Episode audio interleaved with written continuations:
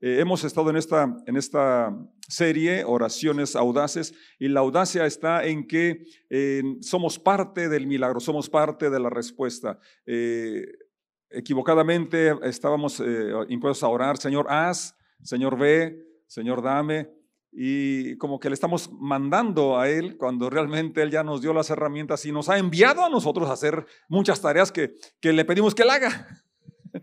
Y verdad, entonces ese es el, enfoque principal en este tipo de oraciones. Hoy vamos a, eh, hablar sobre la necesidad de que nuestro corazón se ha examinado. El corazón, como sabemos, es, el órgano vital, ¿verdad? Que no descansa desde que empieza de la gestación ahí en el vientre de la madre hasta el último segundo, ¿verdad? De, vida. Ahí está esa bomba maravillosa bombeando sangre a todo nuestro organismo. Y bueno, la, la verdad, cuando empieza a fallar, sí es de, de preocuparse y cuando se interviene ahí, la verdad que se requiere cirujanos muy especial, especializados y mucha confianza en ellos, ¿no? Para permitir que nos hagan eso. Bueno, pero pues ya no hay de otra. Cuando llega a fallar ya no hay de otra, ¿no? te permites que, que lo hagan o, o, mueres quizás anticipadamente.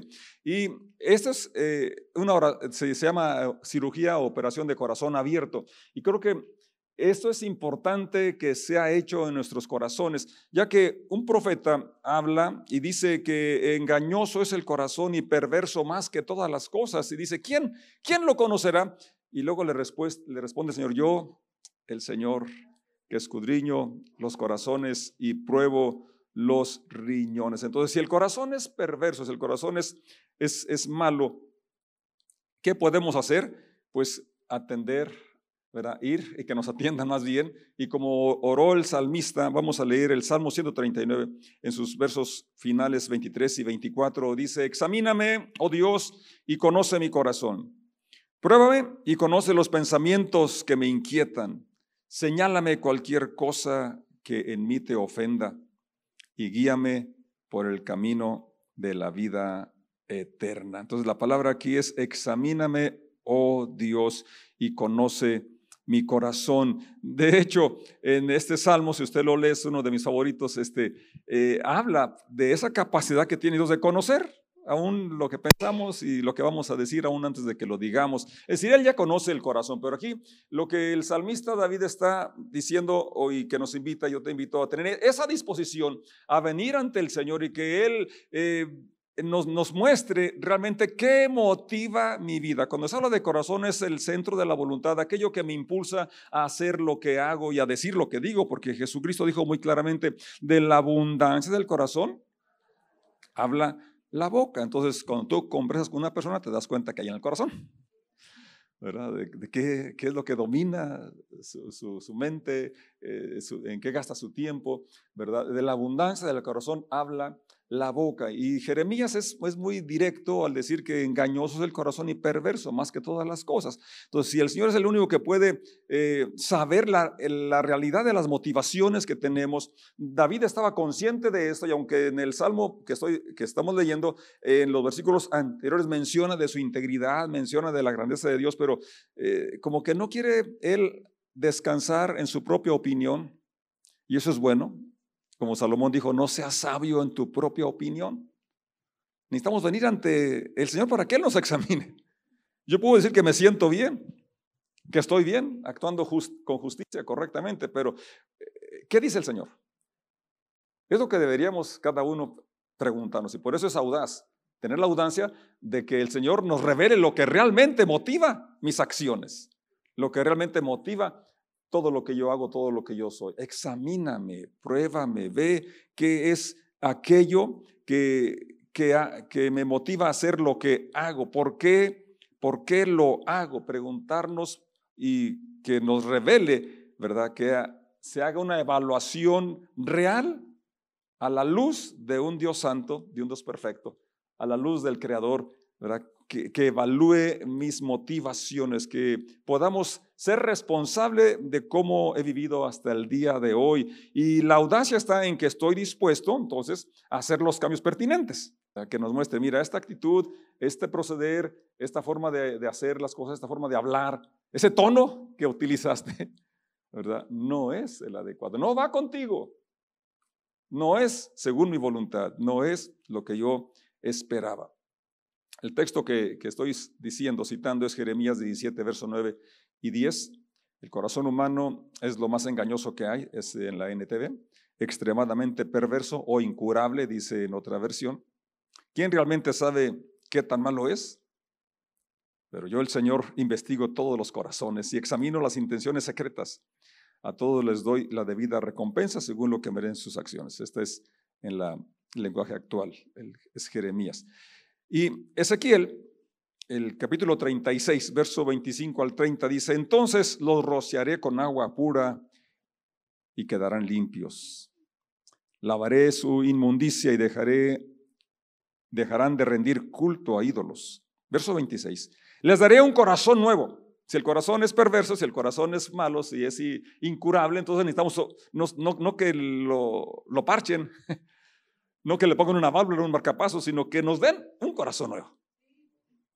Y es lo que Dios está prometiendo, que Él haría cuando venimos a Él, que Él hace cuando llegamos a Él. Les daré un corazón nuevo y pondré un espíritu nuevo dentro de ustedes. Les quitaré ese terco corazón de piedra y les daré un corazón tierno y receptivo, un corazón de carne. Gracias, Señor. Pondré mi espíritu en ustedes para que sigan mis decretos y se aseguren de obedecer mis ordenanzas. Vivirán en Israel, la tierra que hace mucho tiempo di a sus antepasados. Ustedes serán mi pueblo, yo seré su Dios. Los limpiaré de su conducta inmunda, les daré buenas cosechas. Amén. Ustedes no saben lo que es eso, ¿eh? Pero un agricultor sabe lo que es eso. Seis meses de inversión, de trabajo duro, de, de ahí depende la mantención de la familia, de ahí depende el aguantar hasta el otro ciclo, hasta el otro año, no sé. Ustedes saben que cada semana les llega su cheque o su, su sueldo, ¿verdad? O cada que les pagan su producto. Pero un agricultor realmente depende, no solamente de, o sea, decir, la cosecha viene y hay muchas situaciones eh, que pueden complicar que se llegue a la cosecha. Una inundación, una granizada, una sequía, una helada, un incendio. O que no paguen. Pues se entregan el grano y luego no quieren pagar. Entonces aquí eh, el Señor está prometiendo, fíjense, no solamente situaciones, que es lo más importante de nuestro tema, que el corazón sea transformado, que lo examine y, y diga, pues este no tiene remedio. Pero hay una solución, aquí hay uno nuevecito. ¿Qué mejor, no? ¿Qué mejor? Pero luego además promete bendiciones, prosperidad.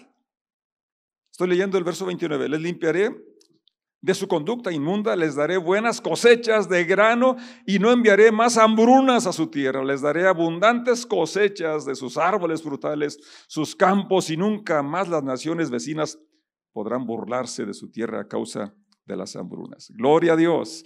Ya le dieron un aplauso, ¿por qué no le damos otro? Gracias a Dios. Y es que necesitamos, necesitamos estar, estar bien seguros de que la voluntad de Dios es buena, es agradable y perfecta. Y que Él desea nuestra prosperidad, que Él desea nuestro bienestar. Aunque en este momento quizás estés pasando por una crisis económica, eh, cosas imprevistas, gastos que, vienen, que, no esperabas. El, mes pasa rápido, ¿no? Ya, otra vez pagar la renta. Y otra vez pagar la luz, y otra vez pagar esto, y otra vez pagar lo otro. Fallas, ¿verdad? Que no espera uno. Pero sin embargo, esta promesa está dada que el Señor no va a darnos solamente lo suficiente, sino nos va a bendecir tanto que las personas en lugar de burlarse, van a quedarse sorprendidos de lo bendecido que estamos. Amén. Sí, Señor. Entonces, lo esencial, y en este caso, en nuestro tema, ¿verdad? Es, es el corazón, lo que me mueve, las motivaciones, y, que si yo estaba muy confiado que eran las correctas, eh, ya no voy a vivir así, sino que voy a venir al cirujano de cirujanos, a la cama de exploración y allí va a, el a corazón abierto a mostrarme lo que en realidad motiva mi vida mis intenciones, mis planes y proyectos. Y entonces, viendo que no eran los adecuados, que proceda y me ponga un corazón nuevo, como aquí dice, y que, y que junto con el corazón nuevo su espíritu que va a hacer posible que yo viva de acuerdo a su voluntad, de acuerdo a sus propósitos. Luego el salmista sigue diciendo en, en verso 23, eh, la parte B, conoce los pensamientos que me inquietan. No sé cuántos tengan insomnios por la inquietud, por las preocupaciones eh, propias de la vida. Mencioné algunas, ¿verdad? Que no llega su hijo a casa a tiempo. Eh, le hablábamos a David cuando en su adolescencia, ¿dónde estás David? Aquí en la esquina. Pero, ¿cuál esquina? Llega temprano, sí. No, sí llegaba temprano. A las 5 de la mañana, a las 4 de la mañana. Entonces, hay cosas que nos inquietan y eh, según la etapa de la vida hay cosas que pueden ir cambiando, pero siempre va a haber cosas que nos pueden inquietar, nos pueden preocupar. En, este, tiempo, tantas cosas que pueden perturbar y robar la paz, que, que si la pandemia, que si eh, los ladrones, los asaltantes, los extorsionadores, los secuestradores, cosas que, que, son reales y que estamos, estamos en medio de este mundo caído y que así están pasando. ¿Cierto? Entonces, el, salmista, con toda su posición de rey, tenía cosas que lo inquietaban. A veces pensamos que, ciertas personas no tienen problemas, que la pasan muy bien, pero solamente cada uno sabemos la, la, las situaciones que estamos enfrentando, ¿verdad? Y la Biblia es bien honesta y nos relata ejemplos, ¿verdad? Como el caso de David, como dije, siendo rey, y, en la época de oro de Israel, él tenía cosas que le inquietaban. Entonces, que Dios, ¿verdad?, nos ayude a enfrentar nuestros temores y no ignorarlos, no, no hacernos como que no, no tenemos miedo, que no, que no pasa nada, ¿verdad? Y porque cuando así lo hacemos, entonces ya no vamos a reaccionar, sino que vamos a pensar antes de actuar. Así es. Es muy distinto a reaccionar o a actuar movidos por el temor. Recuerde que el temor es una trampa, es un lazo y limita y te roba la, alegría de la vida. Entonces, eh, necesitamos entregarle a Dios el volante de nuestra vida, necesitamos eh, pensar eh, antes de actuar, ¿verdad? Y no, no actuar movidos por el miedo. Muchos temores a veces son inciertos o más bien no llegan a suceder no, son irreales. A veces, a veces, los hacemos más grande de lo que son. Y a veces también pasa de la otra forma, ¿no? No nos damos cuenta y ni miedo teníamos. Tuvimos, ¿verdad? Pero el, punto es este, eh, no importa la, la intensidad, no importa que lo provoque, pero todos tenemos ciertos temores. Y David estaba diciendo, muéstrame, ¿verdad? ¿Qué, qué es eso que me inquieta? estamos aprendiendo a orar y en este, este pasado miércoles aprendimos algunos de los, de los nombres del Señor. El, anterior lo, estuvimos aprendiendo cómo el Señor es nuestra bandera, el Señor es el, el, que, el que pelea nuestras batallas. Él se presenta, usted ha leído en la Biblia, en el Antiguo Testamento, muchas veces el Señor de los ejércitos. Bueno, ¿y qué es eso de los ejércitos? ¿Qué quiere decir eso de los ejércitos? Pues que es el que pelea por nosotros, que tiene la capacidad para gobernar, para cuidar, para proteger. Y lo leemos, pues, ¿qué dirá eso? Pues no sé qué dirá. Pero cuando entendemos sus significados, pues eso nos debe dar paz y quitar los temores. Una ocasión iba, cuando, estaba joven, uh, íbamos con el grupo de jóvenes pues, a, compartir y, en, una casa donde íbamos a, tocar estaba un perro grandote y dije, yo no, allí no. Y la que me acompañaba, una niña de unos 12 años, dice, ¿cómo no, hermano? Sí, entonces me dio pena ¿no? que tuviera más valor ella que yo. Pero ves, así sucede, ¿no? Un perro nos puede hacer tener miedo. Y eh, cuando recordamos que el, Señor de los ejércitos está con nosotros para pelear nuestras batallas, que Él tiene capacidad para librarnos, para protegernos. Entonces eso debe darnos paz. Así es. Eh, Abraham dijo al Señor, giré, el Señor mi, mi proveedor. Y lo dijo cuando no sabía ni cómo vendría la provisión. El altar lo levantó después cuando ya vino la provisión, pero cuando él dijo, eh, el Señor proveerá, Él no sabía ni cómo iba a venir esa provisión. Y esa es la fe. No sabemos ni cómo voy a llegar, pero podemos confiar en que Él va a proveer. El Señor Shalom, el Señor mi, mi paz. Isaías dice que el castigo de nuestra paz fue sobre Él. Y Él dijo, Jesús dijo, mi paz les doy, mi paz os dejo, no como el mundo la da. Entonces, conocer todo esto, ¿verdad? Puede erradicar los temores de una vez y para siempre. El Señor es nuestra justicia. Es nuestra justicia, nos ha declarado justos, justificados pues por la fe. Tenemos paz para con Dios. Esto sería suficiente para vivirle agradecidos eternamente y, y celebrarlo con alegría. Sí, Él ha cambiado nuestro lamento en baile. Cuando entendemos estas cosas, podemos entonces orar con esa confianza y con esa audacia, Señor, muéstrame los pensamientos que me inquietan, muéstrame eh, esos temores que, que, me roban lo que tú me has dado. Recuerde que el ladrón vino para hurtar, matar y destruir. Y esto que mencioné es algo, es poco de lo mucho que nos ha dado el Señor, que es nuestro, que nos pertenece, nos pertenece. Y no tenemos por qué dejar que nos robe más el maligno. El salmista dijo, aunque ande en valle de sombra y de muerte, no temeré mal alguno. ¿Por qué? Tú estás. Estás aquí y estarás también cuando pase por ese lugar de valle de muerte, de sombra de muerte. Tu vara y tu callado me infundirán aliento. Amén.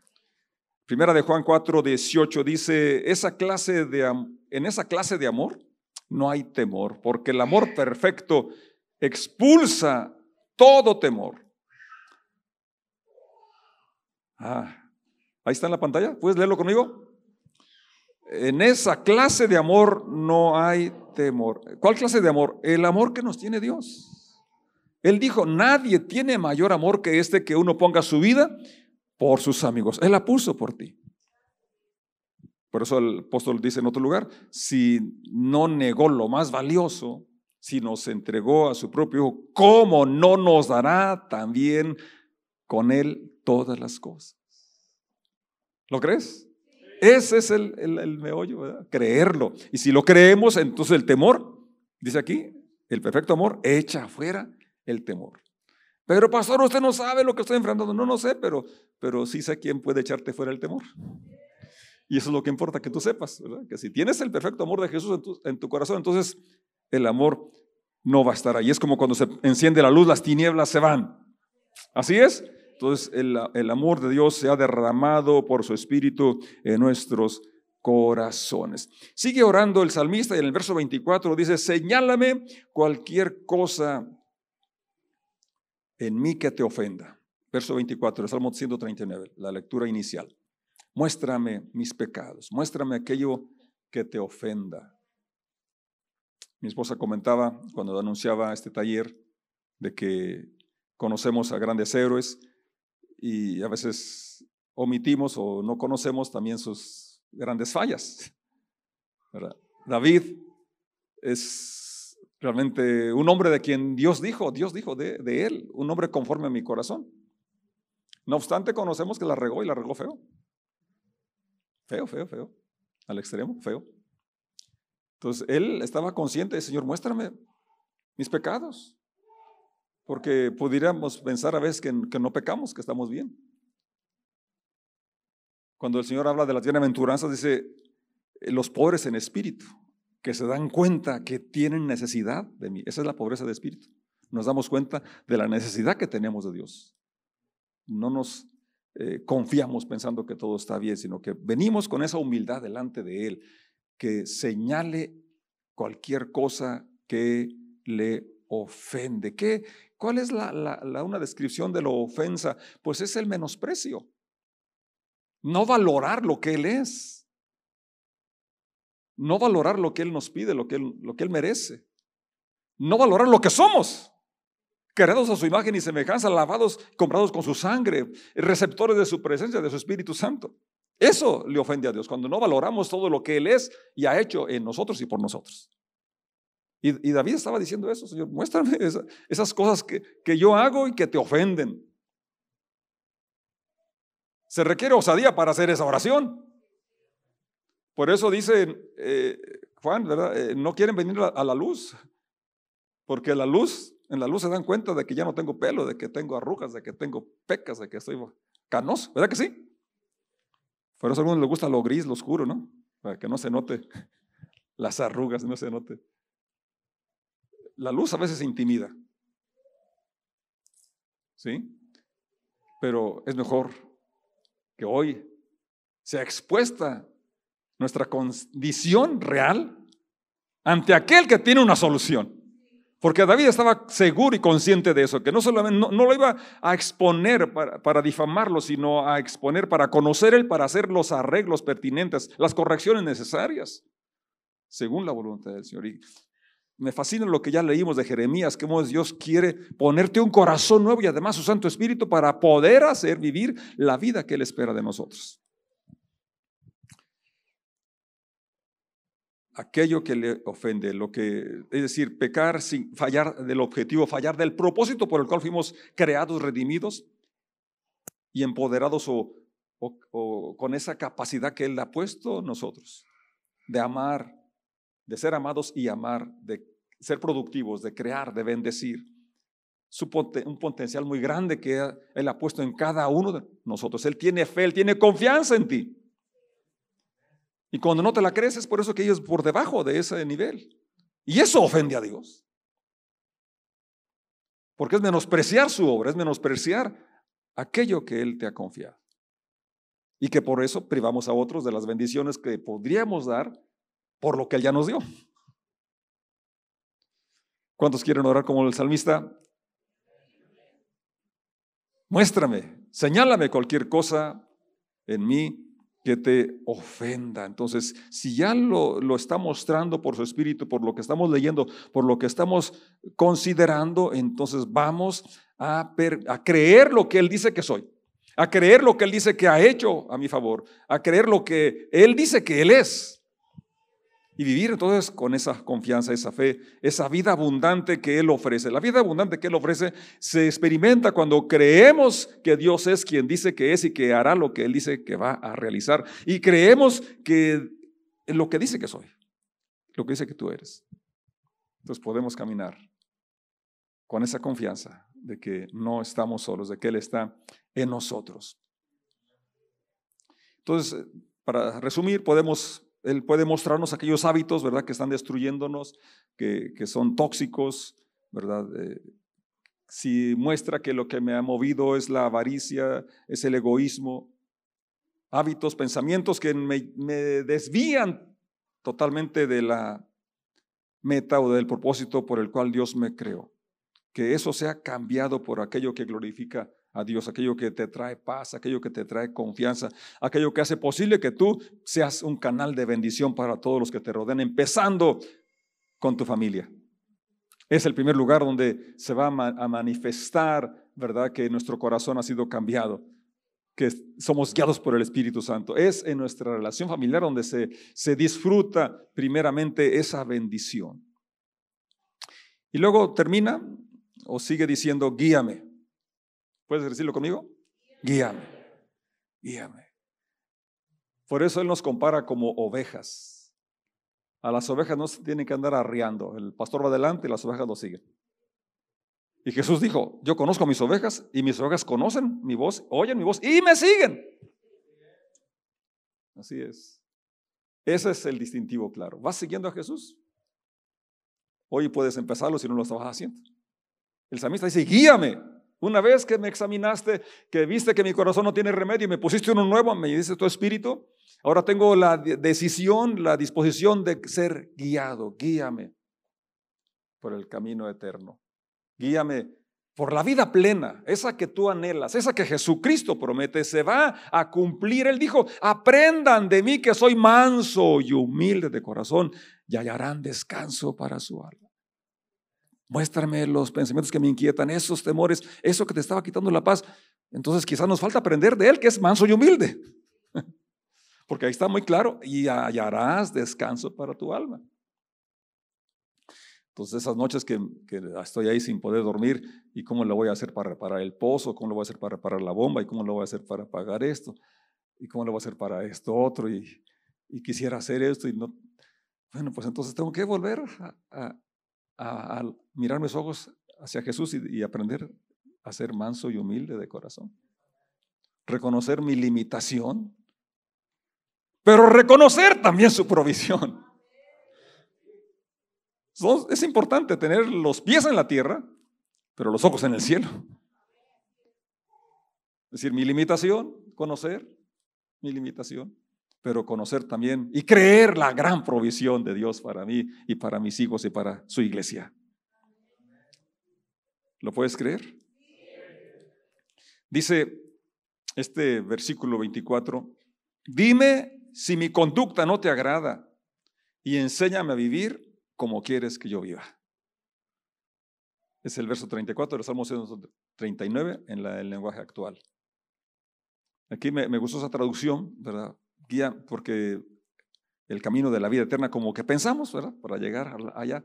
Y, y sí, vamos allá, pero aquí y ahora a Dios le interesa cómo estás viviendo. El Evangelio es para hoy. La vida eterna se traduce como vida abundante, vida plena. A Él le interesa nuestro hoy, aquí.